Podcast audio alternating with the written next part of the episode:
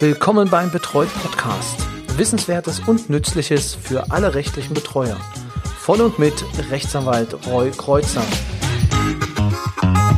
Herzlich willkommen bei der elften Folge des Betreut Podcast. Schön, dass Sie auch diesmal wieder eingeschaltet haben. Und worum geht es heute? Heute geht es um einen Praxisfall. Und zwar aus meiner Praxis. Im Juli 2020 wurde ein Betreuter von mir, also die Betreuung hatte ich erst später übernommen, damals noch unter der Rigide des Vorgängers, ähm, gab es einen Beschluss des Amtsgerichtes, in dem wie folgt verfügt wurde. Ich trage das mal kurz vor die freiheitsentziehende Unterbringung des Betroffenen durch den Betreuer in der geschlossenen Abteilung eines psychiatrischen Krankenhauses bzw. der beschützten Abteilung einer Pflegeeinrichtung für psychisch Kranke wird längstens bis zum Tag irgendwann 21 genehmigt. Genau. Das heißt, es gab also einen Unterbringungsbeschluss des zuständigen Amtsgerichtes. Dieser Unterbringungsbeschluss wurde dann nochmal überprüft durch das Landgericht, weil äh, der Betroffene meinte, äh, er findet das nicht gut. Der Betroffene wurde dann in eine psychiatrische Klinik gebracht, ähm, also in, in das Krankenhaus, auf eine geschlossene Station, wo er eine sehr lange Zeit verbrachte. Nunmehr sollte er in eine Pflegeeinrichtung verbracht werden, die ähm, ja wie gesagt, wir sind in Brandenburg, im Schleswig-Holsteinischen liegt. Das heißt, äh, im Wege eines Krankentransportes sollte er dorthin. Das Ganze wurde freiwillig versucht, das heißt, der Krankentransport wurde bereitgestellt, er sollte einsteigen und stieg nicht ein. So, jetzt ist natürlich die Frage, ähm, was macht man in diesem Fall? In diesem Fall gibt es die Möglichkeit der Unterstützung durch die Behörde beziehungsweise durch die Polizei.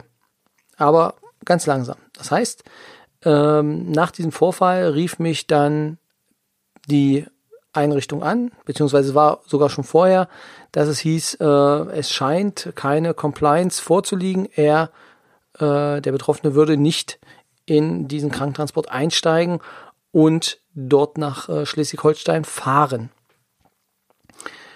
Ähm, mich erreichte es zu spät, da gab es halt äh, ein paar Kommunikationsprobleme. Allerdings im Kern war es so, dass sich natürlich die Klinik an mich wandte und meinte, ja, kläre das mal, lieber Betreuer, dass äh, der jetzt mit Polizei nach, ähm, nach Schleswig-Holstein kommt.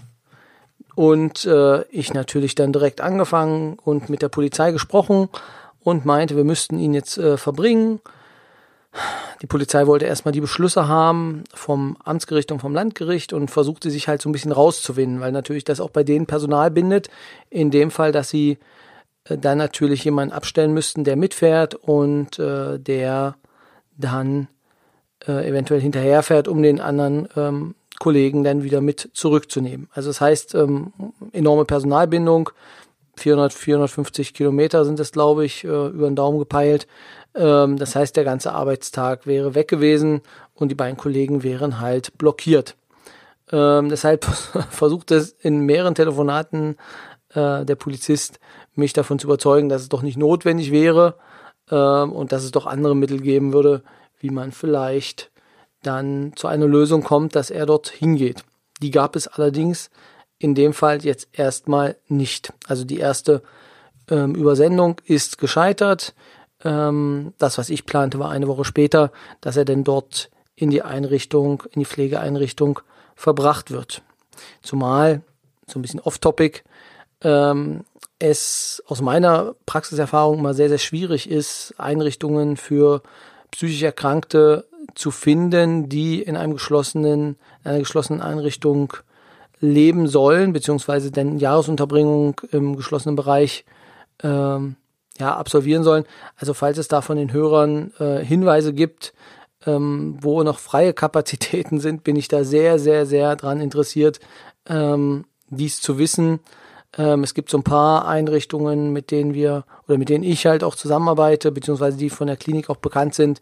Ähm, aber falls Sie da noch einen Geheimtipp haben, gerne immer per E-Mail, per Twitter ähm, Facebook oder unsere ganzen Kanäle Instagram einfach eine kurze Nachricht.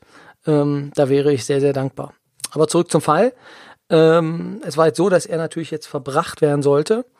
Ähm, und dann kam mir natürlich irgendwann auch der Gedanke, naja, ist das jetzt eigentlich wirklich meine Aufgabe? Äh, muss ich mich jetzt darum kümmern, dass der mit der Polizei dorthin kommt?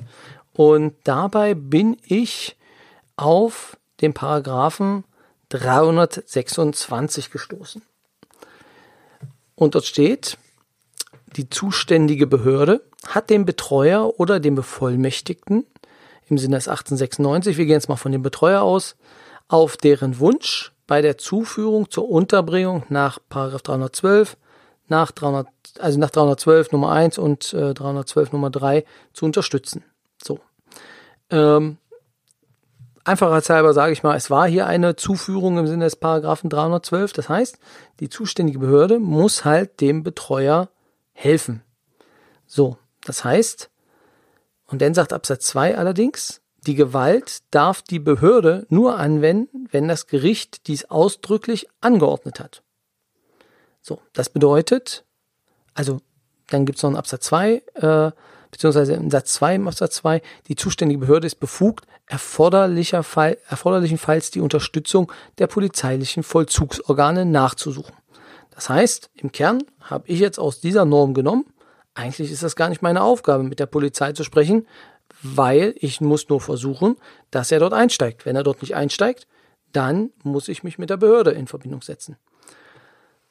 Ich also mit der Behörde Kontakt aufgenommen, die Behörde meinte, ja, so wäre das. Ähm, das war ein, jetzt ein großer Lerneffekt meinerseits, ähm, dass ich natürlich in nächsten Fällen dann diese Person auch wieder, also die, die Betreuungsbehörde in dem Fall kontaktiere und die dann mit der, äh, mit den äh, zuständigen Vollzugsbeamten äh, dann Kontakt aufnehmen. Das heißt also, im Kern ist es so, dass die zuständige Behörde dann Gewalt anwenden darf, wenn das Gericht dies ausdrücklich angeordnet hat. Also in dem Fall, was ich vorhin vorgetragen habe, in dem Beschluss, dass halt steht, dass er verbracht werden darf, war das noch nicht beinhaltet. Und deswegen bedurfte es in dem Fall noch einen Ergänzungsbeschluss, den ich natürlich dann auch beantragt habe, dass dies auch durch die Behörde im Prinzip erfolgen darf. Der Beschluss kam, also der Beschluss kam auch. Ähm, er kam allerdings sehr, sehr spät. Er kam erst äh, irgendwie ähm, Stunden oder einen Tag bevor er wieder verbracht werden sollte, ähm, an, so dass äh, die Polizei das nicht mehr ähm, ordentlich ja, hinbekommen hat, äh, das in ihre Personalplanung zu berücksichtigen. Genau.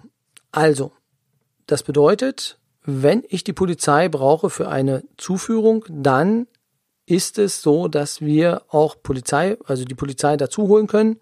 Ähm, das allerdings dann nur also die Gewaltanwendung darf nur erfolgen, wenn die Behörde dies angefordert hat. Genau. So viel vielleicht an der Stelle äh, zu diesem Fall. Wie ist es bei mir jetzt ausgegangen? Ähm, es wurde der zweite Versuch gestartet, ihn äh, zu verbringen und beim zweiten Mal ist er halt freiwillig dann eingestiegen und konnte ähm, dann in die Einrichtung verbracht werden. Genau. Also am Ende in diesen Fällen immer mit der Behörde noch äh, sprechen. Vielleicht noch eine kleine Randnotiz. Jetzt war es ja so, dieses Argument kam nicht, aber es hätte kommen können. Jetzt ist es ja so, dass in dem Beschluss stand, dass er in eine psychiatrische Klinik oder ein Pflegeheim verbracht werden kann. Jetzt ist die Frage, wie man diesen Beschluss liest. Theoretisch wäre die Option gewesen zu sagen, okay, er soll entweder in der einen Einrichtung oder in der anderen Einrichtung bleiben. Das heißt, wenn er in der einen Einrichtung ist, besteht ja keine Notwendigkeit, ihn in eine andere Einrichtung zu bringen. Im Kern äh, hätte man sich dann als Polizei darauf berufen können und sagen können, es liegt keine Notwendigkeit vor. Allerdings muss man es schon so sehen, dass natürlich das letzte Mittel ist, dass eine Person in einem Krankenhaus diese Jahresunterbringung absolvieren muss. So viel für diese Folge. Kleiner Ausblick vielleicht auf die nächsten Folgen. Wir werden wieder Interviews haben. Zum einen werden wir mit einer Verfahrenspflegerin reden können, die uns ihre Tätigkeit ein wenig erklärt. Zudem ist sie auch schon seit längerer Zeit, glaube ich seit 20 Jahren, wenn ich mich nicht verhört hatte, selbst äh, tätig in der im Betreuungsbereich und äh, kann uns sicherlich einige Anekdoten aus ihrer Tätigkeit erzählen. Dann habe ich äh, ein Gespräch mit einem Strafverteidiger, der sehr oft auch Betreute vertritt und er erzählt uns, was die Besonderheit ist bei Betreuungsfällen oder ob es vielleicht gar keine gibt und äh, wie es dann auch mit der Bezahlung aussieht, weil ähm, in diesen Fällen auch ein spezieller Paragraph eingreift. Aber dazu dann in der entsprechenden Folge mehr. Vielen Dank fürs Zuhören. Wie gesagt, ich hatte es schon erwähnt, Sie erreichen uns über sämtliche Kanäle, Facebook, Twitter, Instagram. Ähm, hinterlassen uns eine Nachricht. Wir freuen uns sehr, auch für alle, die uns jetzt bereits unterstützen. Die Fangemeinde wächst langsam, aber stetig. Ähm, danke für jeden Hörer und bis zum nächsten Mal.